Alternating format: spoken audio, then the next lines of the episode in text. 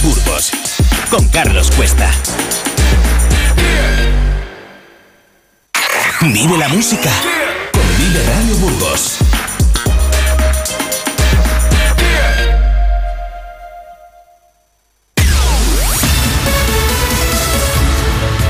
La sociedad cada día aprecia en mayor medida disfrutar de experiencias inolvidables, vivir en primera persona cosas que te hacen sentir bien.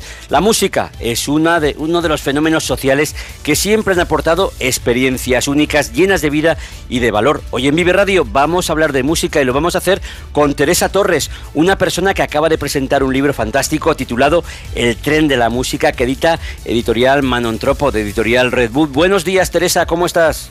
Buenos días, muy bien, gracias Carlos. Pues Teresa, lo primero, agradecerte que nos dediques tu tiempo, tu experiencia y tus conocimientos en un tema tan interesante como es la historia de la música y en un libro que recorre este fascinante mundo. Cuéntanos, ¿hasta qué punto la música es importante en tu vida? Bueno, en mi vida es súper importante, que ya vengo de una familia muy musical y bueno, luego yo estudié música en el conservatorio, luego tuve un grupo de música también eh, soy profesora de música y doy conferencias de música y he escrito un libro, cómo no, de música. o sea que la música, digamos, es, en mi vida. Y Teresa, tienes, como tú dices, una gran formación musical, has estudiado piano, has sido letrista del grupo Los Sobornados, atención, eh, has dado conferencias con temáticas musicales. Cuéntanos, ¿hay alguna puerta que no se abra con música? ¿Alguna persona a la que no lleguemos hablando de música? Pues no, realmente no. Eh, yo creo que la música es lo que de manera más profunda, digamos, nos puede conmover, ¿no? Es en el siglo XIX que decían, pues que era la más superior de las artes, por eso, por su carácter invisible, ¿no? Y de afectar directamente al, al organismo casi, ¿no? Y sí, es, em, yo también lo creo, sinceramente, que es la superior, el arte superior. Y Teresa, aparte de tus conocimientos musicales, eres licenciada en Historia del Arte por la Universidad de Barcelona y me gustaría preguntarte hasta qué punto tu formación académica te ha ayudado incluso llevado a descubrir las raíces de la música popular norteamericana que centra el contenido de este libro titulado El tren de la música. Muchísimo, muchísimo, porque claro, a ver, mm, todo está relacionado, o sea, las cosas no están aisladas, sino que, claro, y entonces la historia del arte está insertada dentro de la historia de la humanidad y la música tiene que ver también con toda la evolución de la historia del arte. O sea que sí, ha sido, ahí sí que di en el clavo, o sea, mm, efectivamente, porque te da una, una manera, una panorámica, ¿no? De todo, de todo lo que se cuece. Teresa, cuando, histórico. Teresa, cuando hablamos de música popular de Estados Unidos, que es donde se centra este libro, nos estamos refiriendo al blues, al jazz, al country, al rock, al soul, en fin, toda una historia de mestizaje y de fusión que parte del año 1619, cuando los primeros esclavos llegaron a las costas de Virginia. Cuéntanos si todo parte del mismo origen, pero las circunstancias y el tiempo han hecho que estos estilos tengan su propia etiqueta y su, y su propia personalidad. En una cita en la que, por ejemplo, Mahalia Jackson recoge que dice que el blues canta a la desesperación y el gospel a la esperanza. Yo creo que, no sé, temas muy interesantes.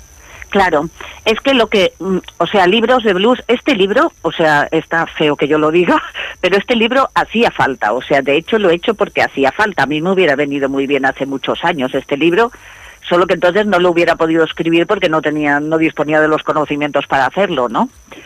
Pero realmente eh, existen libros de blues, existen libros de jazz, de rock and roll, pero no existía ninguno, digamos, que tuviera, o que yo sepa, que tuviera esa panorámica aprovechando la circunstancia de la eh, coincidencia geográfica, ¿no? De que todos estos estilos primordiales hayan salido eh, del sur de los Estados Unidos, que es una región, pues, peculiar dentro de los Estados Unidos, porque es donde fueron la gran parte de los esclavos. Ahí es donde se produjo, digamos, eh, el gran mestizaje, digamos, de la música popular, es ese, entre la música blanca y la música negra. Y eso tuvo lugar exactamente ahí porque eh, los esclavos cuando llegaron, unos pocos sí que se fueron al norte, como en calidad de servicio doméstico, ¿no? Pero la gran mayoría fueron a parar a las plantaciones y las plantaciones estaban todas en el sur, es la ah. parte rural. Aportas además datos muy contrastados con una gran precisión de fechas, de lugares, con una gran veracidad, en fin, toda una historia de la música que, como tú dices, hacía falta, hacía falta un volumen de este, de este nivel que, puede ser perfectamente como un libro de historia de la música, aparte de, ser un libro pues que se lee muy bien, que, gusta mucho, que, te, que te permite conocer mucha música, muchos actores, muchos, perdón, muchos cantantes que, yo creo que, bueno, que, son muy desconocidos para el gran público. Eh, no sé, hasta dónde te has llegado a documentar? Buf, Mira, el libro este lo he escrito como en seis meses, no he tardado mucho, pero lo que es la investigación, claro, la empecé a hacer, pues cuando empecé a...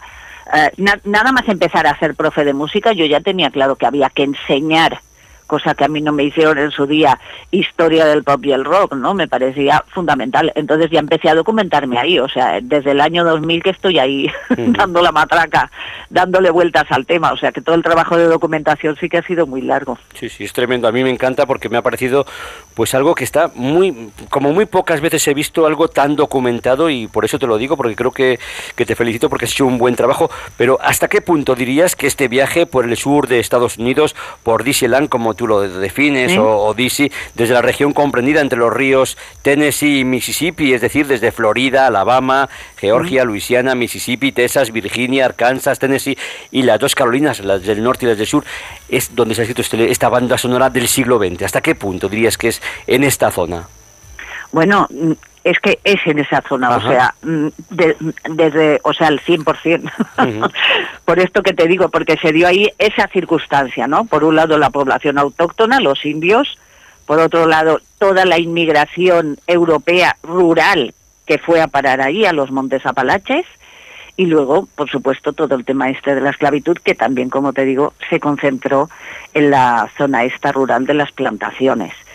Y lo que me dices de que se entiendan me alegra muchísimo, porque claro, como profesora soy una fanática de la comprensión y entonces la didáctica es importante, o sea, sí que quería que fuera un libro que se entendiera y para entender pues hay que ir al origen de todo, ¿no? Y los orígenes de la música están ahí, exactamente, en el sur. Sí, sí. Teresa, una cuestión muy importante es que esta música es parte de, la cultura de Estados Unidos, incluso también de, la europea, de la española. ¿Qué hizo que tanto la música como el ritmo de los esclavos traídos de África al sur de Estados Unidos transformaran la sociedad con sus sonidos y con la forma de interpretar la música? Bueno, eso es una cosa además curiosísima que se ve sobre todo ya cuando aparece el rock and roll, o sea, la fusión entre el country y el blues, se ve clarísimo que la música va por delante de la sociedad, es decir, eh, la igualdad de derechos entre los afroamericanos y los blancos eh, se produce antes en la música que en la sociedad, porque el rock and roll es eso. Luego, la igualdad, digamos, la liberación sexual de la mujer empieza también con el rock and roll. O sea, están bailando ahí pues con las faldas que se les levantan y tal y cual, pegando unos brincos espectaculares, y luego en la sociedad tienen una vida mucho más recatada, ¿no? O sea que realmente la música va por delante de la sociedad muchas veces. Y hablas del tren de la música metafóricamente como un canal que hizo que se divulgara toda esta música no solo por el sur de Estados Unidos, sino por todo el mundo. Pero ¿qué fue? ¿Qué fue la chispa, lo que, lo que hizo el talento, la, no sé, el carisma, lo que hizo que, que al final pues se expandiera y fuera tan bien acogida en todas partes?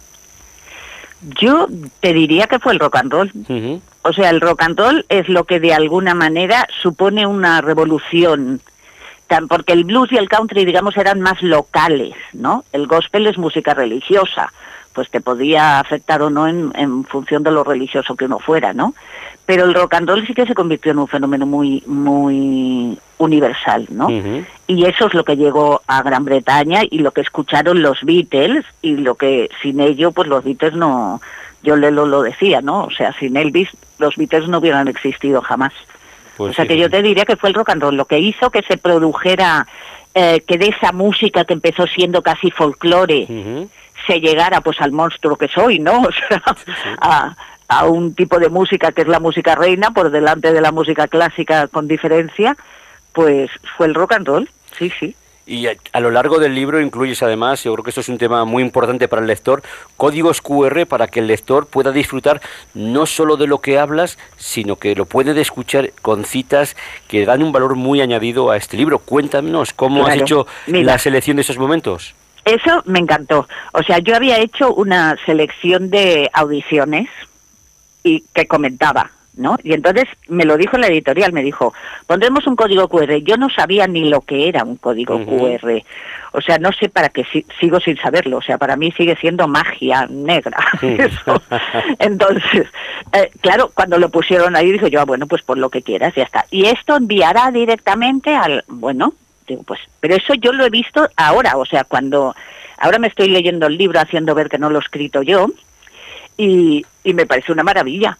Claro, porque estás ahí con el móvil al lado, con los auriculares, pim, le das a eso y te sale inmediatamente el, el vídeo en cuestión, lo cual me parece un grandísimo acierto, ya te digo que no me atribuyo, sino que agradezco a la editorial, que son más modernos que yo, eh, por, porque se les haya ocurrido, porque es fenomenal, claro, porque si no antes decías, bueno, mira, lo escucharé y tal, pero bueno, de aquí a que lo escuchas, pues...